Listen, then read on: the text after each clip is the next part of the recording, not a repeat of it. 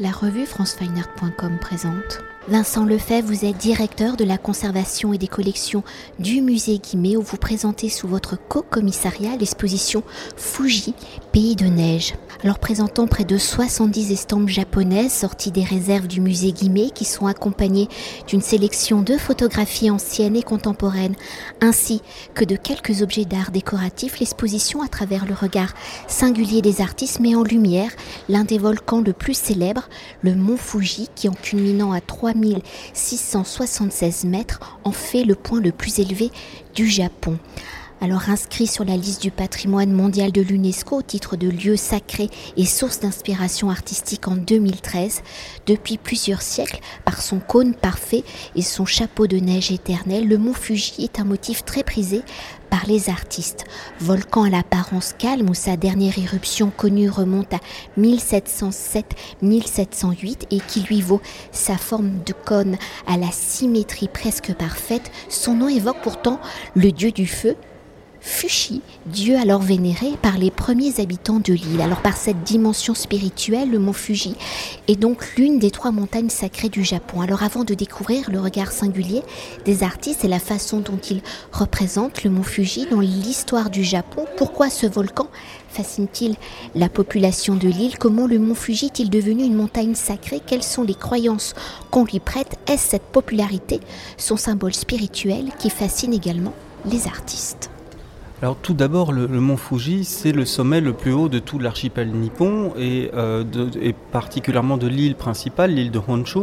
Donc c'est un, point dans le paysage qui est visible de beaucoup d'endroits. Donc euh, comme beaucoup dans beaucoup de civilisations, une montagne, évidemment, ça, suscite euh, à la fois la crainte et le respect, a fortiori quand il s'agit d'un volcan qui évidemment est une montagne quelque peu dangereuse.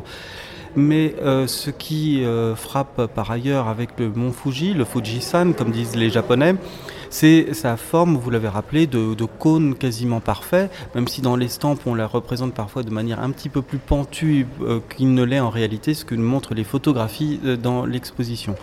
Par ailleurs, la civilisation japonaise a une religion très ancienne qu'on appelle le shintoïsme, qui est une sorte d'animisme et qui donc met en avant des divinités de la nature. Donc ce sont ce qu'on appelle les kami qui sont présents dans, dans, des arbres, dans des rochers et évidemment dans les montagnes. Donc de ce point de vue-là, le Fujisan est une divinité particulièrement éminente dans tous les sens du terme. Par ailleurs, le Japon, à partir du 7e siècle, a adopté le bouddhisme, cette religion née en Inde aux alentours du 5e siècle avant notre ère, qui, à travers la, en suivant la route de la soie, a gagné la Chine puis la Corée, et de la Corée est venu s'implanter au Japon. Et le euh, bouddhisme s'est coulé dans les pas du, shintoïsme et a donc aussi euh, récupéré en quelque sorte le mont Fuji comme un lieu de pèlerinage. Donc il y a sur les pentes du mont Fuji des sanctuaires à la fois shinto et bouddhistes qui expliquent que de très nombreux moines, mais aussi d'autres japonais non, euh, non entrés dans les ordres religieux, ont euh, désiré, et c'est encore le cas aujourd'hui, se rendre en pèlerinage sur les monts du volcan. Et à partir de, euh, l'ère Meiji, à partir de 1868, les femmes ont à leur tour été autorisées à gravir les, les pentes du mont, ce n'était pas le cas auparavant pour poursuivre par sa forme parfaite figée, je le rappelle, en 1707-1708, où sur la période Edo, le Japon est le berceau de l'ukiyo-e, mouvement artistique, pictural et littéraire, surtout connu pour ses estampes gravées sur bois, le mont Fuji sera l'un des motifs de la catégorie représentant le spectacle de la nature et des... Alors, je ne sais pas si j'ai bien le prononcé, et des Mishoi, donc lieux célèbres, pouvant ainsi mélanger le thème des saisons, du paysage et de la poésie. Alors par sa poésie de la forme parfaite et en plus de trois siècles de création, comment les artistes vont-ils justement s'approprier le mont Fuji, ce lieu sacré recouvert de neige, des plus anciennes estampes de la collection représentant le mont Fuji aux œuvres les plus contemporaines, comment le motif de la montagne évolue-t-il, comment les artistes réussissent-ils à y faire évoquer cette fameuse neige? Alors tout d'abord, l'art de l'estampe est un, en fait avant tout un médium quasiment publicitaire dans lequel on, va vouloir représenter des, euh, des, lieux de plaisir de cette société très urbaine de l'époque d'Edo, euh, entre le XVIIe et XVIIIe siècle. les premières estampes ont pour objectif d'attirer les citadins vers des théâtres, vers euh, des maisons de plaisir, des maisons closes également. Donc on va représenter des portraits d'acteurs ou des portraits de courtisanes ou de beauté célèbres. On va réaliser des calendriers, etc. Progressivement, au-delà de ces portraits, on va, la, focale en quelque sorte s'élargit, il y a une représentation à l'arrière-plan du paysage, et comme je le disais tout à l'heure, bah, dans le paysage de vous voyez de partout le, mont euh, Fuji, euh, qui est aujourd'hui visible euh, assez clairement de enfin quand le temps le permet, depuis Tokyo. Et on peut imaginer qu'à une époque où il y avait moins de pollution, évidemment, il était beaucoup plus visible. Donc le, Fuji apparaît dans l'estampe de manière normale, si je puis dire, comme un élément de la vie quotidienne des Japonais. Mais les choses vont évoluer euh, assez notablement au XIXe siècle, dans la première moitié du XIXe siècle, lorsque euh, l'art de l'estampe va s'élargir à la représentation du paysage, qui devient un sujet en tant que tel, et cela correspond à un moment où la société japonaise était sans doute vécue par un certain nombre de personnes comme étant un petit peu trop fermée sur elle-même, trop euh, un peu oppressante. Euh, il faut se souvenir qu'à jusqu'à la fin du 19e siècle, le Japon est fermé sur le monde. Donc le, le retour à la nature est un moyen d'échapper à une société assez corsetée. Donc le, outre les pèlerinages religieux qu'on a évoqués tout à l'heure, la pérégrination dans la nature euh, devient une activité très prisée et les artistes de l'estampe vont s'inscrire dans cette lignée-là. Donc Okusai va être un premier à, réaliser ces fameuses euh, séries de, euh, de, vues célèbres, les Meisho, afin d'offrir euh, à ses contemporains un recueil de souvenirs de leur promenade ou bien, pour ceux qui ne l'ont pas encore fait, enfin une, sorte d'échappée plus virtuelle. Mais avec Okusai, le voyage, c'est un voyage physique, mais c'est aussi un voyage un peu plus spirituel, un voyage intérieur. Et la représentation du paysage est, euh, est donc l'occasion à travers justement les jeux sur euh, les couleurs, les jeux sur les formes, d'exprimer euh, une sorte d'état d'âme et qui montre euh, le côté fugace du temps qui passe en, présentant donc le mont Fuji, ce symbole du Japon, à différents moments de la journée, différents moments de l'année selon des climats euh, variables, sous la pluie, sous la neige, euh, sous l'orage, ou bien dans une atmosphère très apaisée, très, très dégagée, eh bien c'est tout ce jeu de correspondance euh, qu'il va chercher à exprimer. Et on pourrait justement, parce que le titre de l'exposition l'évoque, s'attarder sur la fameuse représentation de la neige qui est en fait une réserve du papier généralement. Alors l'exposition est euh, un double prétexte, un prétexte à, voyage. Euh, donc on part du mont Fuji qui est presque ce symbole, ce, lieu commun, presque si je puis dire une tarte à la crème du Japon, de la civilisation japonaise. Euh, mais c'est un sommet qui est recouvert de neige éternelle et donc à partir de là on va poursuivre le voyage dans les paysages enneigés de manière plus générale. C'est donc, j'allais dire, le premier prétexte. Le second prétexte, c'est de jouer justement sur le moyen de euh, représenter le paysage à travers les jeux formels de couleurs. Il faut se souvenir que l'estampe est à l'origine un art monochrome. Euh, on est dans le noir et blanc. Au cours du XVIIIe siècle, on va s'ingénier à y ajouter de la couleur avec des, euh, l'adjonction de pigments naturels qui vont permettre d'obtenir des rouges, des ocres, des bruns, un peu de vert. Et la grande nouveauté, encore une fois, au XIXe siècle, c'est l'importation au Japon d'une couleur artificielle, le bleu de Prusse, qui va permettre évidemment de représenter l'eau, l'air et euh, d'une manière extrêmement subtile par des dégradés, euh, faire jouer sur tous ces jeux d'atmosphère.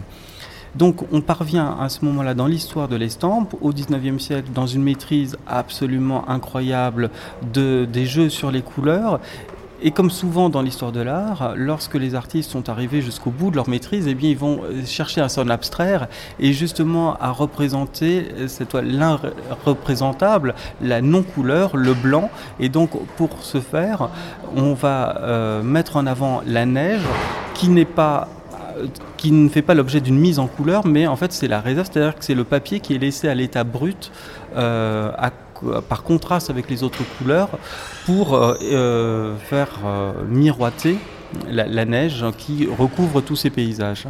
Et pour continuer d'évoquer la matérialité de l'estampe japonaise, le mont Fuji sera également le motif des arts décoratifs et de la photographie. L'exposition montre quelques exemples. Alors si la photographie permet une vision des plus réalistes hein, du mont Fuji, comment les artistes de l'estampe vont-ils aller au-delà du motif de la montagne pour être au plus près peut-être de la représentation du sacré? Et au moment de la naissance de la photographie au milieu du 19e siècle, le nouveau médium va-t-il influencer l'univers et les créateurs d'estampes alors, dans un premier temps, peut-être pas.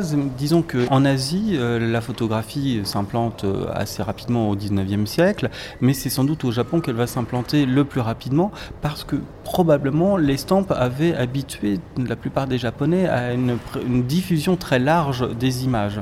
Euh, la, photographie s'implantera, elle arrive dans les mêmes temps en Inde par exemple, mais elle va se diffuser un petit peu plus tardivement et avec une moindre facilité qu'au Japon. Donc, dans un premier temps, en fait, c'est plutôt la photographie qui regarde vers l'estampe. D'autant que fixer les neiges éternelles du mont Fuji sur euh, le papier albuminé n'est pas quelque chose de très évident dans un premier temps pour des questions de, sensibilité des émulsions.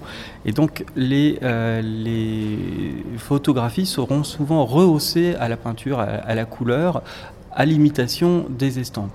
Mais dans un second temps, retournement en quelque sorte de la situation, les euh, artistes de l'estampe vont chercher à se détacher de la ligne du trait euh, qui faisait évidemment la marque de fabrique de l'estampe pour euh, aller vers un rendu peut-être plus euh, fondu et plus réaliste du paysage.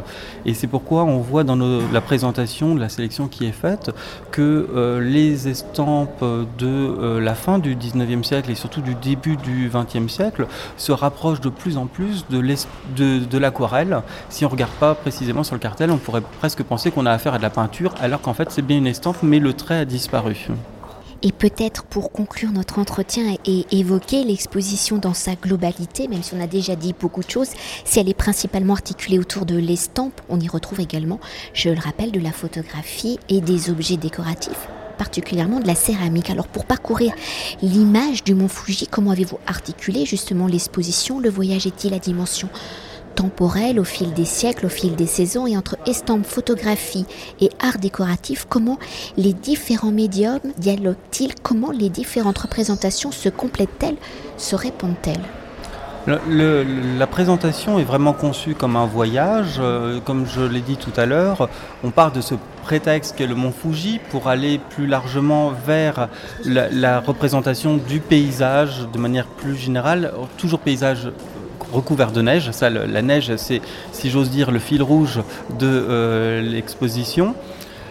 Le parcours est en même temps euh, globalement chronologique. On va commencer avec quelques représentations anciennes de la fin du XVIIIe siècle un gros focus sur le 19e siècle et on a euh, surtout euh, souhaité montrer à la fin de l'exposition, donc dans le dernier tiers, aussi euh, la, la, poursuite de l'art de l'estampe allait en Meiji à partir de 1868 et jusqu'au milieu du 20e siècle. Donc contrairement à une idée reçue, c'est quelque chose qui se poursuit de manière très très vivante. Donc là, vous avez un parcours qui est à la fois thématique et chronologique. Quant aux objets euh, d'art décoratif, ils sont là euh, pour ponctuer euh, le, propos et le parcours vraiment de, manière un peu impressionniste. C'est avant tout une présentation d'estampes, mais on a souhaité montrer que, évidemment, il y avait une correspondance entre les différentes modes d'expression artistique. Et donc, certaines céramiques, où il y a même aussi un textile, sont là en, comme contrepoint, mais de manière vraiment limitée et ponctuelle. justement, pour faire un petit point particulier. Alors c'est dommage parce que je n'ai pas retenu le nom euh, de son créateur. C'est ce fameux vase en plusieurs couches, un vase en grès. il s'agit d'un très beau prêtre. Donc effectivement c'est une, céramique euh, japonaise mais contemporaine qui est un des très rares prêts de l'exposition qui nous est très généreusement prêté par le Musée national de la céramique de Sèvres, qui euh, par un jeu très subtil de superposition des engobes sur le corps du vase crée avec euh, aussi les, des couleurs, avec cette, euh, une atmosphère qu'on retrouve un petit peu sur le, Fuji bleu euh, d'Okusai. Donc recréer une sorte de paysage de montagne. C'est pas nécessairement probablement pas le mont Fuji en tant que tel, mais c'est l'idée là, c'est, on a voulu cette confrontation pour faire un, jeu purement formel de correspondance. Ça n'est pas de toute évidence évidemment. le céramiste connaissait, ne peut que connaître l'œuvre d'Okusai ça n'est pas une, transposition dans la céramique du Fuji d'Okusai, mais c'est une source d'inspiration. Merci beaucoup. Je vous en prie. Cet entretien a été réalisé par franceweiner.com.